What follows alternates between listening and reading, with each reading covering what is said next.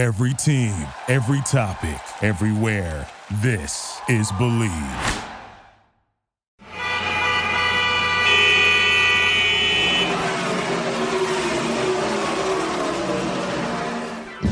This is Garage LA, Garage Latino. We don't talk about football here. We don't talk about golf. No. We are two Latino gearheads, David. and Ricardo, that are lucky to test the latest cars for you. So you can make a better decision when you are ready to buy. But there is more. Since we are Latinos and we have more than 50 years doing this, we have our own opinions and don't have pelos en la lengua to be nice for the sake of it. News, opinions, and our verdict, Latino styles on things on wheels y al que no le guste que se chingue. Garage Latino on Bleav Network starts now.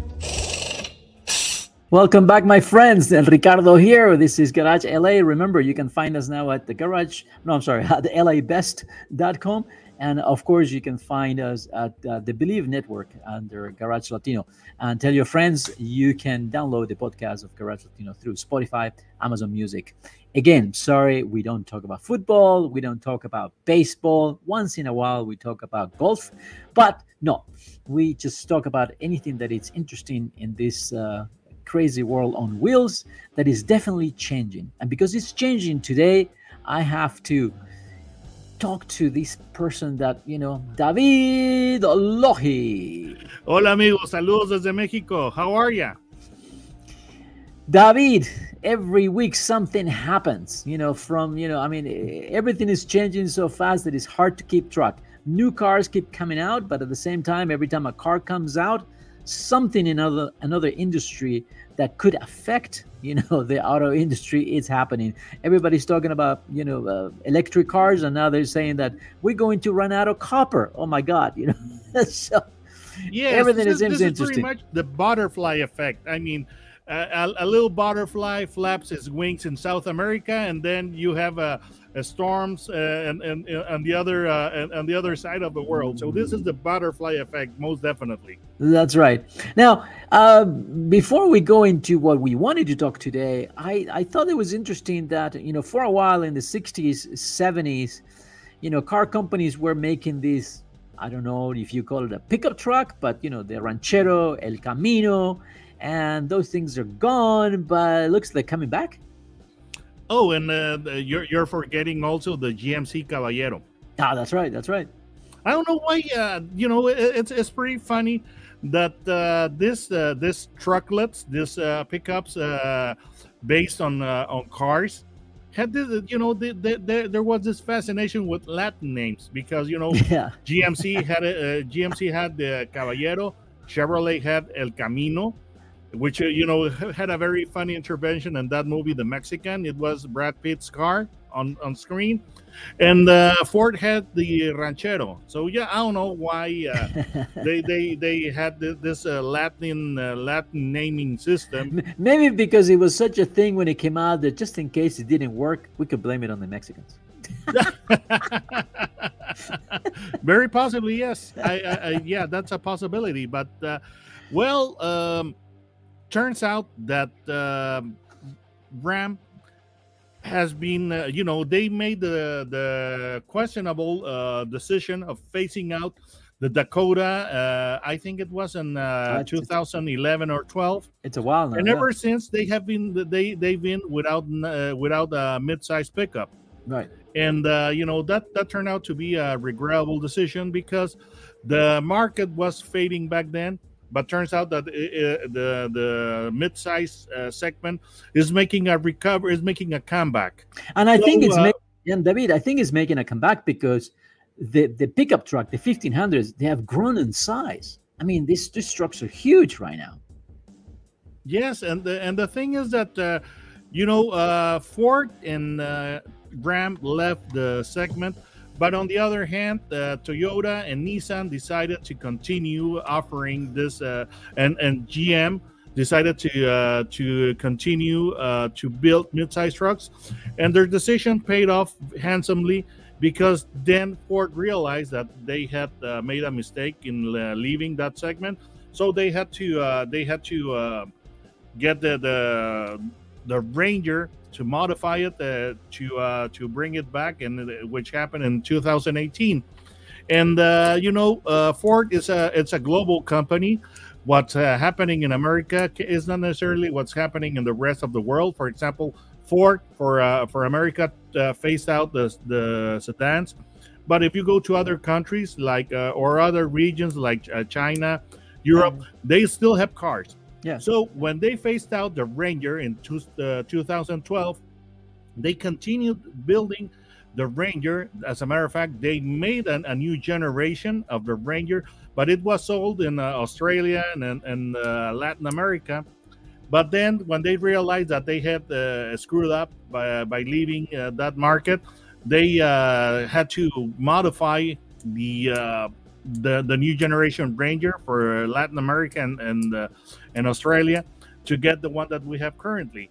Now, all all of uh, this has uh, has been happening while uh, Ram doesn't have a midsize truck. Yep. Yep. And uh, well, so uh, there was this interesting contest that uh, Ram made of uh, making concepts or showing concepts or uh, about a mid-sized uh, pickup truck, and they came out with a, a most interesting uh, idea. But you know, uh, they say that there's nothing new under the sun, and uh, this this turns out to be the case because it will be uh, it's called the Rampage. As you may remember, the Rampage was the pickup truck uh, version of the Dodge Omni 024, which uh, then underpinned the uh, Dodge Charger. Right. so right, this right. is a, this is a Challenger with uh, some modifications uh, to give it the uh, TRX look in the front, and the and the back it has a, a box. So uh, this uh, this variation, yes, it, it does seem interesting, but uh, on the other hand, I'm not so sure that that I like it because it seems to be the answer to a question that uh, nobody has asked. That's right. And um, quite frankly, I think that if there was a body style that was missing on the uh, Challenger, was it convertible? yeah, That- that's yeah, right. That's That's one right. that they, they should have brought. But well, uh, at least they're they're showing this uh, rampage, and um, I, I I guess uh, it's not even it's not even going to be a swan song for the uh, Challenger because I, you know with the with the Challenger being phased out uh, soon in about two model years. I think that uh, it, it probably won't be worth the, the investment of uh, That's right. tooling Yeah, and yeah, and, I- uh, for I- and I think they will continue, perhaps, you know, with these uh, showpieces and these uh, prototypes, you know, customs. Uh, try to maintain that conversation until Yes, but so far I, they I phase think out. it's only a sketch. Yep, yeah. Now, what's not a sketch, what is reality, and it's it's something that's really got my attention uh, for the last couple of years, but even more now than than ever is this company that is only about 50 years old that really started making cars in 1967 uh, under license. They they started making the the the, the, Ford Cortina in South Korea. And from these beginnings and going through all hurdles of qualities and, and, and bad press, and, and you know, in a short time, they have become what I think is one of the leaders in the electrification of the automobile. And I'm talking about Hyundai Motor Company, the Hyundai Motor Group, Oh, which or Hyundai, which encompasses you know the the, the, the Hyundai cars, uh, Kia, and um, Genesis. And I have to say, I've been very very impressed. I mean, what they're doing, you have to give a lot of credit, especially for a young company, and a young company that it had a very rocky start with that Pony XL in the United States. Uh, you thought that they were never going to make it, you know, but today when you look at the jd powers reports and so forth uh, it looks like the quality is on top top notch you know matching uh, toyota and that's very commendable. And on the electrification side of it they're committed they're committed. I mean their whole fleet it's it's it's towards a cleaner environment and you have to give a lot of credit. Yes, and uh, one the what is interesting about uh, Hyundai is that uh, you know, sorry, I'm, I'm pronouncing it the the way that it's being marketed in the in the U.S. You know, they decided that uh, they would say that it's Hyundai uh, in order to uh, facilitate uh, you know pronunciation. Hyundai as in rhyming with Sunday. Okay, but uh, this company is very interesting because uh, yes, it's uh, it's a power powerhouse in the automotive industry and it had it improved very quickly But this brand is not only uh, betting on hybrids and uh, battery electric vehicles, but they are uh, one of the few companies that still are investing heavily on the fuel cell uh, type of vehicles, along with uh, Honda and Toyota.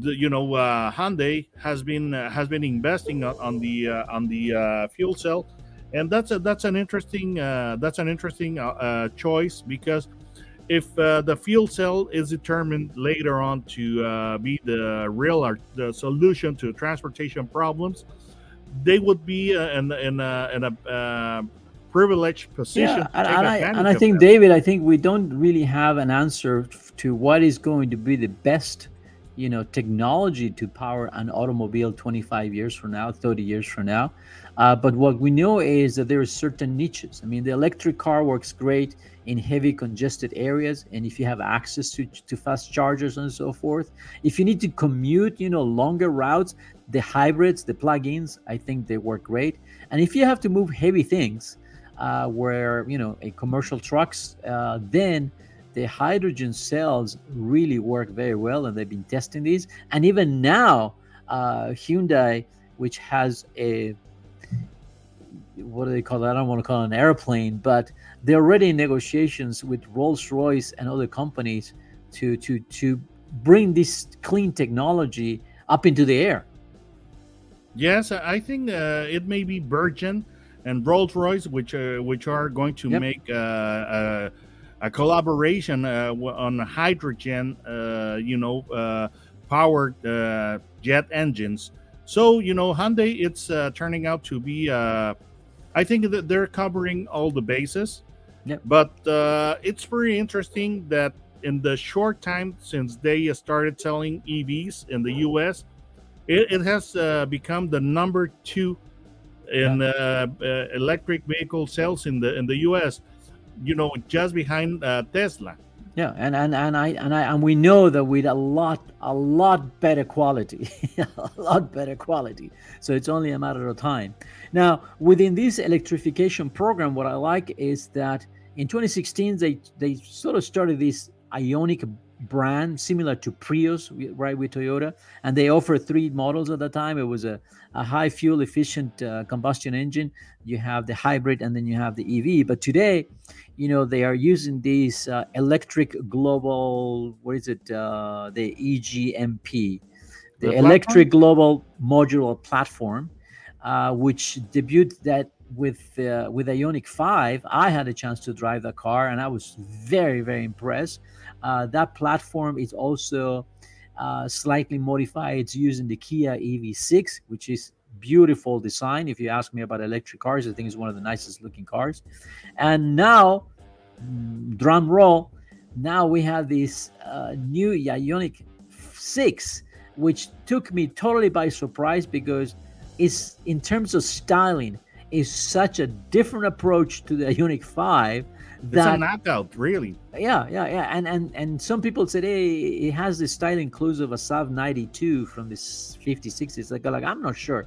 I think it's definitely it's a four door coupe type, but uh, it's very very interesting. But what really gets my attention is like, wow, these two products, the Ioniq 5 and the Ioniq 6, they talk to a completely different consumer, and I think that's very important. That you're not you know you're not a brand that you're only talking to one person. You know they're broadening the appeal. Yes uh, you know uh, differentiation it's important. And uh, you know this is this brand also has the the kona which uh, i like the uh, kona. the, the uh, kona EV it's a very very interesting yeah. proposition because yeah. you know some some manufacturers are really focused on cars. And turns out that crossovers and suvs are what the people really want so the Kona, I think that has the uh, the form factor that people are demanding, and uh, the pricing is very attractive. Really. No, I mean you know the Kona is around thirty four thousand dollars, which in California, if you qualify for some of these you know special uh, incentives from state and and federal government, which they sum up to nine thousand five hundred dollars, uh, then you end up with twenty mid twenties for a car that is very capable. It has 250 miles range of range. Uh, plenty of power. When I drove it, I really, really enjoy it. And if you have access to to a charger at home, then it pretty much can serve as your car for every day. And I like that it's a crossover type, so it's very comfortable. You can still carry four people, you got room, but it's compact enough to be able to be agile in the streets, in the city, and easy to find parking and so forth, where the other cars are bigger. And I think that that's was to me at least was the original mission of this electric car you know let's have a compact car that can do all these that we need during the week uh, for our everyday commute and uh, uh, the plans that uh, Hyundai has are very ambitious because the uh, Ioniq 6 that you like so much, and it, it's really uh, quite stunning uh, when it comes to design, is going to be on sale this year. And they're expecting the Ioniq 7, uh, which is an SUV, to be on sale by uh, by 24. And they're also uh, bringing EVs to the Genesis brand. Yeah. And you know, uh, it's it's very interesting that uh, they're going to be building an electric vehicle and battery plant on Georgia, and production is slated to start by uh, uh 2025, making 300,000 units per year, and they invested quite a bit, five uh, five and a half billion dollars. So right. they are, uh, you know, they're walking the walk and they're talking the talk. Yes, and that and that's what I like because you know we we are used to in the automotive industry we're used to this type of of uh, long term programs from a Ford, from a Chevrolet, and so forth. But when you see an, a new company that has moved forward so much and with a high quality product, you know, they, they have they have worked very hard to improve the quality, to improve the reliability of the of the product, uh, I think it's very commendable. Now, I also want to mention that for a lot of people, the electric is not the solution. It's because it depends where you live, how you use the car. But Hyundai, through the uh, through the through the lineup, you pretty much have, have a, the option to a hybrid from the Elantra, the Sonata, the Tucson, the Santa Fe. And, and I think that's very important because as we move forward, uh, people getting into these cars, they're going to realize, hey, when I can I, I get in 40 miles per gallon, I get 45 miles per gallon out of my car. That's a big difference to the big sellers today, which you know, when we talk about this last week, you know, the, the top three cars in the United States, the, the top sales uh, are, are pickup trucks that give you 14 miles per gallon. I mean, if you jump from 14 miles per gallon to 40 miles per gallon, that's a huge savings. Not even mentioning uh, all the good that you're doing to the planet, you know, by cleaning the air. Yes, and uh, you know they're, they're definitely committed to uh, to uh, electricity because you know, like you said, they they said the uh, hybrids, plug-in hybrids, electrics, and also, like I said, fuel cells. In terms of technology, the, the Ioniq 5, which I had the opportunity to drive the vehicle, and I was very impressed because it felt very agile. But I think you know, with two electric motors, you know, plenty of torque. Uh, I think they they the car never. Fe- I mean, I never knew. I mean, if you'd have told me this is an electric car, it was just uh, really because usually the electric cars up to this point they've been sort of heavier. You could feel that there was a difference, but the Ioniq Five, you you know, it's uh, you, were in control. It's it's a heavy car, but it, you never felt that was a heavy car. It was very agile, plenty of power, and so I imagine that with the same platform on the Ioniq 6 also is going to provide you with a very, very nice ride. Uh, the Ioniq 5 starts at $44,000, which again, if you qualify for some of these incentives, you can take $7,000 off plus another $2,000 here in California. So it makes it into the mid 30s, which now, you know, it's very reason- reasonably priced. The SEL model uh, with the uh, with the rear motor comes at 46,000 and the fully load up Ioniq 5 Limited starts at 51,000. Actually, I drove a 53,000 uh, dollar Ioniq, but it had a very nice white interior that it was very futuristic and to me sort of a 1980s style RoboCop type, you know. But a lot of people were asking me, "What is it?" I love it. I like the look. So definitely, uh, there is something special about that car. Yeah, and uh, you know they're being very ambitious because by 2030 they aim to have a seven percent market share globally, and to uh, sell uh, 1.9 million EVs. So they're, I think they're on track to uh, achieve their goal. I think so. I mean, they already. I mean, they're in terms of most uh, sellable cars around the world. The Elantra, I think, is in, in the top three. Uh, so it's uh, they're they're doing very very good work, and and it's not that we want to sell the brand, but we need to recognize that hey, some companies are really moving forward in a way that you did not expect. Uh, you know, this conversation could have been you know with with an American brand, and unfortunately, it isn't. so. Well, uh, Ricardo, uh, I, I keep hearing that uh, that the, the head of Estelantis keeps uh, complaining about EVs. You know, uh, he just mentioned that uh, Carlos Tavares that the EV is killing the affordable car. So he's he's making all this this types of, of excuses, and they may be valid. Okay, they may yeah. be valid, but Hyundai, it's you know rather than complain they're they're working on, on uh, getting as many uh, as as many EVs as possible and with the highest quality possible and uh, you know great value.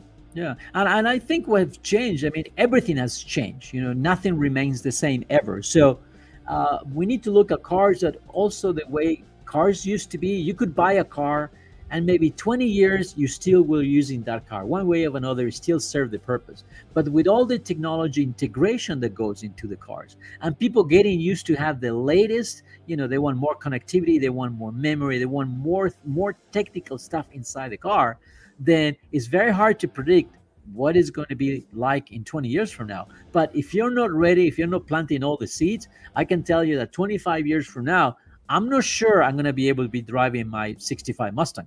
There might not well, be gasoline anymore. right, and uh, you know uh, it's it's funny that that, that you should men- uh, mention a gasoline uh, powered uh, vehicle as an example, but also technology is moving so quickly that you know Nissan uh, was the first yes. to to sell a, a, mass a mass type electric car, the, the Leaf. But you know that car now it's in its second generation. It was introduced or at uh, 2016, I think. Yep. And that car now is so behind uh, the, the competition that it, yes. it's really amazing. Yeah. And there's a lot of new uh, exciting developments uh, coming up. You know, uh, lithium ion batteries are, are, I think, are going to be uh, slowly phased out and replaced by other formulations because, you know, lithium ion. Uh, batteries are very volatile and very uh, yeah. born to uh, catching fire. And now the for example i just tested a chinese car here that uh, uh, the, the by jac jack that no longer has lithium ion. It has lithium uh, ferrophosphate batteries. And that type of technology you know uh, it has a lower energy density than lithium ion. But on the other hand it's cheaper to produce and i think that's a, a key point yeah. when it comes to batteries because if the batteries are cheaper to produce the car can be sold at a, a lower price and this was will encourage the adoption uh, of uh, of EVs. And these uh, type of, of batteries, which by the way are being used by Tesla as well, they are not as prone to to catching fire like lithium ion. So there's a lot of exciting new developments coming. Definitely, definitely. So, uh, David, how do we find, uh, how everyone finds you in YouTube? Okay, sure. Uh, type in the search bar from YouTube, Autos and Gear, no spaces and it'll take you there. It's, All right. It's, it's a very interesting channel. And Garage Latino is uh, broadcasted through the Bleav Network in the United States. You can go to bleav.com, search for Garage Latino, and you will see all our shows. And also, you can tell your friends that you can download the Garage Latino podcast through Spotify and Amazon Music. And and, and I keep thinking that, but you know, we, we forget to mention also Garage LA that you can find us at LA Best. ¿Qué pasó, Don't go. Ricardo? it's late. yeah. Too, too, much electrification in my head. Demasiada, yes. Don't go. We'll be right back. Duraloop es un tratamiento especial para que el aceite no pierda sus propiedades. Duraloop reduce la sedimentación de las partículas nocivas que dañan al motor. Duraloop disminuye la temperatura interna del motor y la fricción de los metales. Duralube, para que el motor dure más. Thank you for listening to Bleav. You can show support to your host by subscribing to the show and giving us a five star rating on your preferred platform. Check us out at Bleav.com and search for B L E A V on YouTube.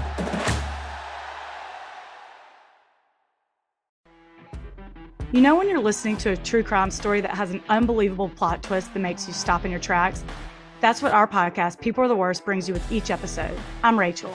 And I'm Rebecca. We're identical twins who love true crime cases that make you say, didn't see that coming, and we hate the people responsible for them. Listen to People Are the Worst now on Apple, Spotify, or wherever you get your podcasts.